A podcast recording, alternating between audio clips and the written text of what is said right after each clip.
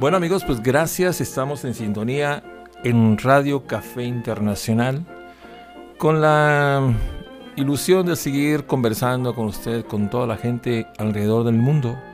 Ahorita ya llevo contabilizados como 25 países. Les agradezco infinitamente la oportunidad de poder platicar con ustedes. Ya les había comentado que vamos a cambiar un poco la temática de este podcast en Radio Café Sacay Internacional con su amigo y servidor Rafael Santa Cruz Gutiérrez desde la ciudad de Durango, Durango, México. Yo habito en, esta, eh, en este estado, eh, no, pues en esta ciudad porque viví parte de mi vida en Gómez Palacio. Yo soy de Torreón, Coahuila. Y pero casi la mayoría ha sido en Durango. Ya lo que la gente opine que si eres de Durango, no, de Torreón, pues todos somos mexicanos, ¿sí? Y ya había publicado el capítulo 1 de la situación en que, se, que era Durango, que vamos a hablar de circunstancias que han ido ocurriendo a través del tiempo, de la vida, de, del espacio que ha quedado y de la gente, de aquel, de aquel Durango que ha tenido oportunidad de, de ser otro tipo de, de, de personas, de vidas, de, de personajes, de políticos, funcionarios, ciudadanos, artistas, Cualquier ciudadano, todos somos cualquier ciudadano. Acuérdese que todos somos iguales. Eh, todos podemos sugerir, opinar, preguntar. Ya el que, el que no lo haga, pues bueno, ella es otra cosa. Y como les comentaba en, aquel, en la, aquella introducción, eh, pues sí es factible. Hemos encontrado muchísimos libros que gente respetable, gente Fíjese, lo difícil de escribir, de investigar, de ir de un lado a otro, y ya cuando se tiene, corregirlo, eh, ponerlo de acuerdo a que se entienda, y luego después buscar a ver quién lo publica, son muchas cosas. Muchas cosas que venero y celebro a los personajes que han escrito libros, sobre todo aquí en Durango, que pues es difícil, bastante difícil hacer, poder hacer algo aquí. Eh, no está muy fácil hacerlo. Hay que estar en grupos, en ser amigos. Eh, alguien que de pronto aparece y se le ocurre hacer bien las cosas. Pero bueno, eso ya es otro rollo. Seguimos en los años 70. Estamos iniciando el capítulo número 2 de lo que es Durango, Durango. El estado de Durango, la ciudad capital con sus 39 municipios que han tenido un historial difícil de entender.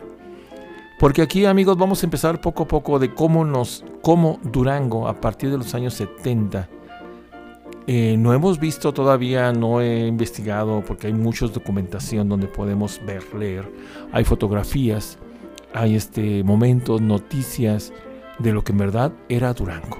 Yo por eso, con todo mi respeto, hablo de ese maravilloso corrido que lo hicimos, corrido aquí lo hicimos porque pues yo soy de Durango también. Mm, vivo en Durango, trabajo en Durango, estudié en Durango, eh, casi, todo. Eh, toda esta situación de, la historia es, es eh, incongruente y congruente con muchas cosas. Yo no entiendo la mayoría de los escritores eh, todos tenemos un punto de vista, una forma de escribir, pero hay periódicos, hay libros. Consulto en algunos de los personajes que escribieron del Instituto de Investigaciones de la Universidad de Juárez, de gente que se dedicó a, estudiar a Durango.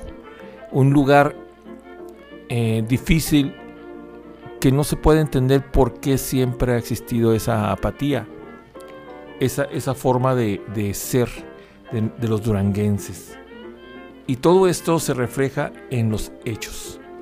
Cómo sucedieron cosas en los años 70, cómo hubo cosas extraordinarias, crímenes, ¿sí? Eh, em, robos, asaltos, secuestros, eh, abuso de confianza, eh, mm, era un maltrato a la mujer de una manera difícil de entenderlo y era muy exagerado. La, seguridad pues, eh, pues no había. Ya después, amigos, ahora, ahora en el presente, en este año 2023, si lo relacionamos, lo relacionamos de una forma positiva, pues ahora la inseguridad sigue siendo eh, otra, la inseguridad. Ahora hay muchas armas de otro tipo de calibre, ¿sí? Otra velocidad, otra, otra preparación y de en los años 70 la mayoría, mucha gente traía pistola. Pero era 22, 38, 45, uff, antes de la 45, ese calibre 38 eran geniales, eran el rifle ese Remington, ¿cómo se llama? Eh, era de lo que quedó de los de, de todas las épocas pasadas, todas esas pistolas aparecieron.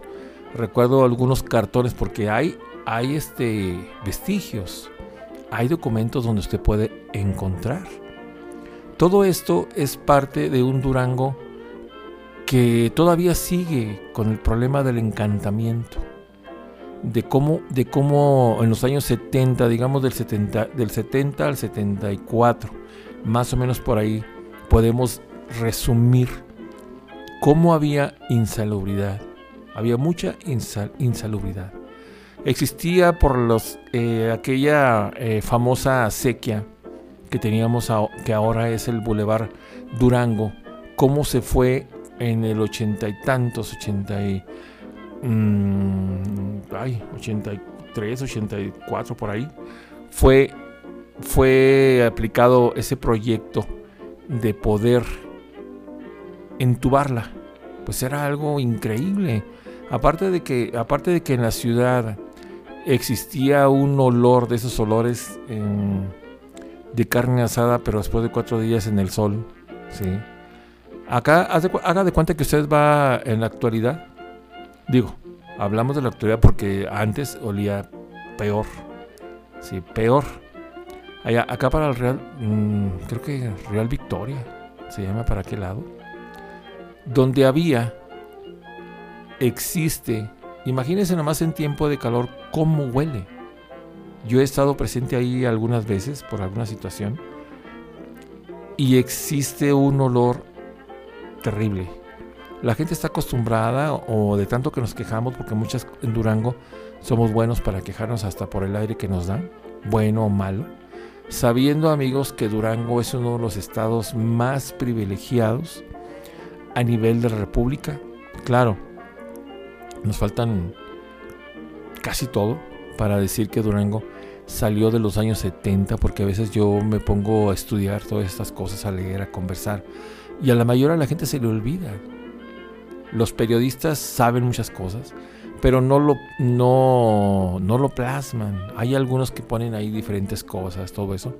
Pero volvemos a lo mismo. La política era estaba en el olvido, era, era el olvido con decirle que cada rato secuestraban gente. Fíjese, hay un caso interesante, ¿se acuerda usted de Lucio Cabañas? Por ejemplo, aquí en Durango hay una colonia que se llama Lucio Cabañas. Cómo este personaje era, pues traía en jaque al gobierno de Guerrero, ¿sí? Bandolero, este, eh, que supuestamente defendía a las clases eh, sociales muy bajas, ya que eh, no, no nos olvidemos, amigos, de todo el mundo que me están escuchando, que Guerrero es uno de los lugares más, más pobres de la República y tal vez de Sudamérica, ¿sí? Porque estamos hablando de un lugar donde casi la mayoría de la gente es de origen de, los pueblos indígenas, con un historial terrible, terrible de abandono, de olvido.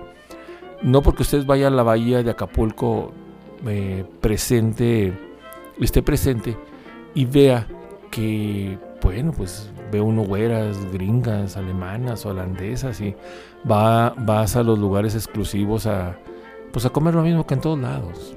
¿Para qué nos hacemos? Ah, que fui a Acapulco. Pues sí, qué bueno, que te temaste, gastaste y ya. Pero tu mente sigue siendo la misma. Bueno, es un decir, ¿no? Eh, aclarando un poco de lo terrible que le ha ido a Guerrero. Ese Lucio Cabañas, cuando estaba Genaro Vázquez también, ¿sí? era tremenda esa situación que existía en, la parte eh, de Guerrero.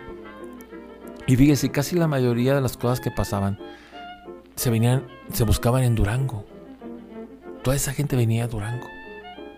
Porque hay periódicos, hay notas de aquí de Durango, donde habla Lucio Vázquez es buscado en Durango. Está cercado en Durango. ¿sí?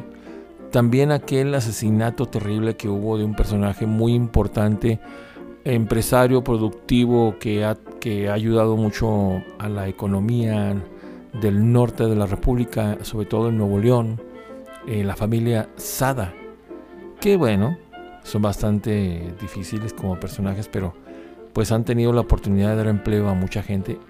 Asesinaron a uno de los grandes, de los principales empresarios de, esa época. Y también se buscaba aquí en Durango a los asesinos. ¿sí? Y eso está escrito. Yo le estoy platicando a todos ustedes la realidad de cómo lo veo yo. Y hay cosas muy negativas, mucho, muy negativas. ¿sí? Había asaltos, abusos de mujeres. En la iglesia, pues ni se diga. Cuando existía aquel señor, ¿cómo se llama el arzobispo? Que le decían el chanclas de oro. Pues yo no sé por qué le decían chanclas de oro. Yo, yo tuve la fortuna de, de, digo fortuna porque es un personaje muy conocido, no porque me haya interesado conocerlo. Em, López Aviña, el arzobispo López Aviña. Que hay imágenes, hay fotografías, hay este, comentarios donde él ponía, y, lo tengo el recorte, donde él ponía anunciando a la población de Durango, donde decía, ten conciencia y da tu diezmo, eh, no seas inconsciente, trata de, ayudar a la gente, de, digo, no, ayudar a la congregación de la del, mm, católica. Y lo ponía en los periódicos para que toda la gente pues dijera, ay, vamos a, a dar dinero, o no sé cómo era la cosa, ¿no? Pero en aquel tiempo, amigos, en los años 70, digamos, estamos hablando del 70 al 74, 75, la élite era terrible. Si usted ve en aquella época, el aeropuerto tenía muchos vuelos, muchos vuelos, ¿eh? muchos vuelos, aquí iban a todos lados y casi no había dinero. De verdad, aquí había mucha gente muy pobre y los que viajaban pues eran los empresarios, los ganaderos, los políticos, los que se adueñaron de Durango los que se dueñaron de Durango, y si no lo cree usted, yo no estoy hablando mentiras, ni dichos, ni nada. Estamos hablando de una realidad que vivió Durango. Una pobreza extrema, ¿sí? Una pobreza extrema, eh, recordando que, fíjese, en aquella época, cuando se, supo que iban a vender los terrenos de la Penny, eh, que si se vendían, que no se vendían, para poder empezar a crear la primer eh, centro comercial que se llamó La Soriana. Que después eh, se hizo dueño de Durango porque pues que todo el mundo iba a comprar, porque no había más. Había uno que se llamaba Chris Cross. Sí, Chris Cross. Después por ahí apareció la barata. Este, la, la, ¿qué? La lavandería moderna, creo que eso de, ay, de lavar ropa. Este, había mucha insalubridad. Recordemos, amigos, que todo lo que les estoy hablando son documentos que existen. ¿sí? En los periódicos antiguos había una imagen donde todo, todo se publicaba.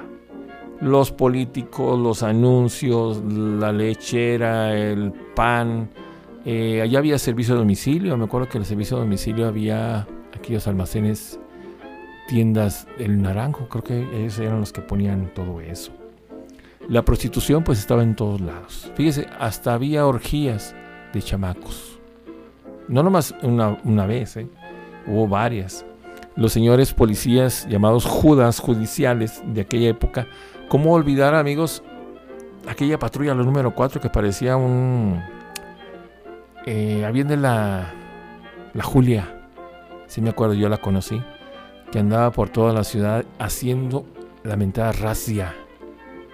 las redadas, había redadas, amigos, había redadas en aquella época, porque había mucha vagancia. Como que todo esto fue siendo por etapas. En este capítulo 2 estamos hablando nada más de esa parte. Porque después ya en los 80 aparecieron los, los, eh, los pandilleros, ¿sí? Y también aquella época en que los estudiantes eh, pues no tenía, no tenía uno no tenían juicio. Yo era muy niño, pero escuchaba, escuchábamos el radio, la XCDU, la que le gusta a usted. Yo veníamos de vacaciones. Le, digo, yo voy a estar platicando todo esto tal y como ha sido. Eh, en ese tiempo, el doctor Tudamatus, que era el secretario de, de Salubridad y Asistencia eh, publicaba panfletos, em, así como, mm, ¿cómo se llama? Textos. ¿Cómo había textos en los periódicos? Era maravilloso esos periódicos. Y ahora, pues sí, publican cosas, pero ya la gente no tiene interés, ¿sí? Porque todo cobra, todo quieren cobrar de una forma alarmante, muy caro. Y estoy seguro que si volviera todos esos periódicos a Durango, que siempre estamos con la nostalgia y el recuerdo y todo eso, le aseguro que serían más vendidos, porque esos periódicos que había traían todo el anuncio posible e imposible que usted pueda comprender. Y así para cerrar este capítulo número 2 del estado Durango, de la historia de los años 70-75, déjeme decirle que en ese tiempo existió de una forma alarmante la encefalitis que mató más de 25 mil caballos.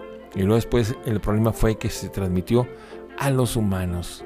¿sí? Había la meningitis, pero la meningitis no como la de ahora en este año 2023-2022, que está causando muertes de una manera difícil de entender y de creer. Así que todo lo que usted escuchó, que si el COVID-19 era una cosa pues yo creo que estamos eh, los medios, la comunicación, las conversaciones de una manera muy difícil de comprender a la hora de informar y de nosotros y de nosotros de entender. Entendemos lo que queremos y cómo queremos y como nos venga en gana, ¿verdad? En ese tiempo, en los años 70, estaba la poliomielitis, la hidrofobia. Eh, la rabia, la lepra. Mm, ay, ¿qué más? ¿Qué más había? Pues fíjese que asesinaban a muchos perros. Muchos perros pobrecitos eran asesinados porque pues los mordían y les daba la rabia porque no había ese antídoto. No había. Entonces pues era difícil. Amigos, este es el capítulo 2 de nuestro estado Durango, su historia, su pasado la alegría y sobre todo que queremos mucho a Durango, pero hay que platicarlo como es. ¿Para qué? Para que todos aprendamos que Durango, así como dice su corrido, callada y tranquila ciudad colonial, pues está difícil, ¿no? Sí, los hombres son hombres bragados. Pues sí, hay muchos, hay muchos, una mayoría que son gente normal, somos gente decente, gente que quiere trabajar. Y todo eso se plasmó en aquella época de violencia infinita. Usted no se imagina cuánta violencia no hubo. Y eso que en este aspecto no mencionamos que estaba lo de la guerra de Vietnam, que se iba a tener, que no a tener, que el Líbano, que Libia, que China, Estados Unidos, Rusia, todo el mundo era estaba en jaque, amigos, en jaque, sí. Pero bueno, Continuaremos próximamente con el capítulo número 3. Gracias por su atención. Saludos a todo, a todo el mundo, a todo país de México, Estados Unidos, Taiwán. Fíjense, nos escuchan en Taiwán, en España, en Alemania, toda Sudamérica, Centroamérica, Asia. De verdad estoy impresionado cómo llega la información. Hasta pronto amigos, su amigo Rafael Santa Cruz en este podcast de Radio Café Sakai Internacional desde la ciudad de Durango, Durango, México. Muchas gracias.